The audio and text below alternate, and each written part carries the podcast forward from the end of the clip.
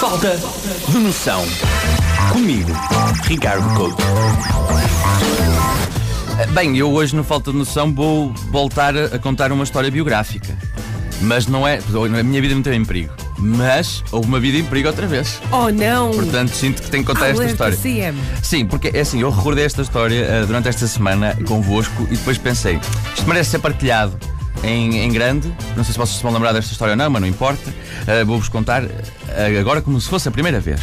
Porque eu, eu percebi-me que Portugal é provavelmente, provavelmente o único país do mundo em que tu és capaz de ser punida ou punido por querer ajudar alguém.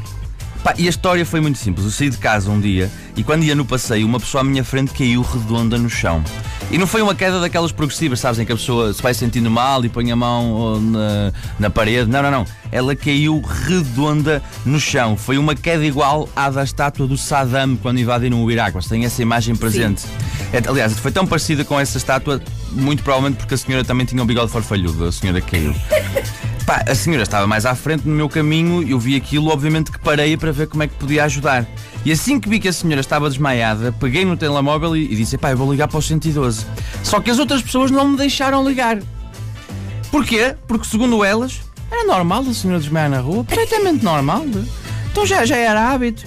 Ou seja, o que para mim era uma situação de emergência em que a vida de alguém estava em risco, para elas era uma tradição. Era uma tradição. E eu desconfio que devia haver pessoas a pensar: bem, são 10 horas, vou para a janela ver a Dona Arminda desmaiar. Porquê é que em Portugal as pessoas têm tanto medo de ir ao hospital quando se magoam? Aliás, na nossa infância é o cenário mais usado pelas mães e avós a nos dissuadir a fazer qualquer coisa. Porque as, mães e os avós dizem sempre a mesma coisa que é Não andes em casa descalço que escorregas, partes uma perna e vais para o hospital. Não sais com o cabelo molhado, que apanhas uma pneumonia e acabas acamado no hospital. Se calhar é por causa disso. Eu entendo que todos nós tentemos evitar o, evitar o hospital, porque isso normalmente significa que estamos doentes ou que temos alguma lesão. Mas porquê é que alguém acabado de se aleijar ou de ser atropelado, por exemplo, olha para nós e diz assim, quase como se fosse o último desejo: Não quero ir para o hospital. Eu não percebo porque é que isso acontece, acho que só acontece cá. É que nós ficamos, nós pessoas estamos a tentar ajudar, ficamos numa posição mesmo desconfortável. Porque moralmente queremos ajudar quem está magoado, mas ao mesmo tempo chamar uma ambulância parece a pior ofensa possível a fazer a alguém. Eu sinto que na verdade isto é uma estratégia da pessoa que. do enfermo, no fundo, não é? Que está a passar por aquela dor para que a gente sofra com ele. Eh, Ao pedir-nos para fazer o contrário do óbvio, que é chamar alguém para tratar dele, ele obriga-nos a fazer parte da sua dor. Ele quer que a gente também sinta um braço ou uma perna partida, percebes? Não quer resolver, quer dizer, não, eu estou um braço partido, mas também quero que tu sintas este braço partido. Que eu acho que é uma cena muito portuguesa, que é partilhar a dor. Chamem-me egoísta, mas eu acho que a pior parte de ver alguém a precisar de ajuda é saber que isso vai a trabalho a mim. A razão pela qual eu acho que a ilustração perfeita de uma boa ação, se eu disser assim, o que é que é uma boa ação para vocês? A primeira coisa que vos passa pela cabeça, ajudar, Ajudar alguém. a, a atravessar a rua, por exemplo, uma velhinha a atravessar a rua. E eu acho que nós ajudamos uh, os velhinhos a atravessar a rua, ou essa é a nossa imagem, só para evitar que eles não sejam enfaixados por uma carrinha num posto de EDP, porque pensamos assim, oh, depois ela vai estar lá aos gritos, eu vou ter que ficar aqui, ah pá, que chato, não, não, não, vou ajudá-la, que assim eu garanto que está tudo melhor. Ou seja, nós não fazemos aquilo pelos outros, fazemos aquilo porque somos egoístas, por nós.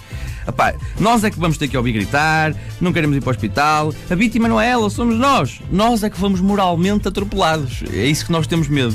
Por isso é que eu percebo aquelas pessoas que nem sequer param quando vem alguém desmaiado na rua. Dizem para si próprias que estão só a dormir e seguem com a vida delas. É como as velhas que vêm a Dona Arminda cair. Ajudam a levantar e já é muito bom. Porque chamar uma ambulância já é envolver-se mais. Pá, É, é perder tempo. E depois uma pessoa tem tipo tomar galão e assim. Não, não, não. Ademais, a culpa é da Dona Arminda, que não tem nada que te cair àquela hora e desmaiar no, no nosso caminho. Portanto, malta portuguesa que se aleja e magoa, um bocadinho mais de noção, está bem? Vamos para o hospital, vamos fazer coisas. Não, tenha, não tenhamos medo. Falta de noção. Comigo, Ricardo Couto.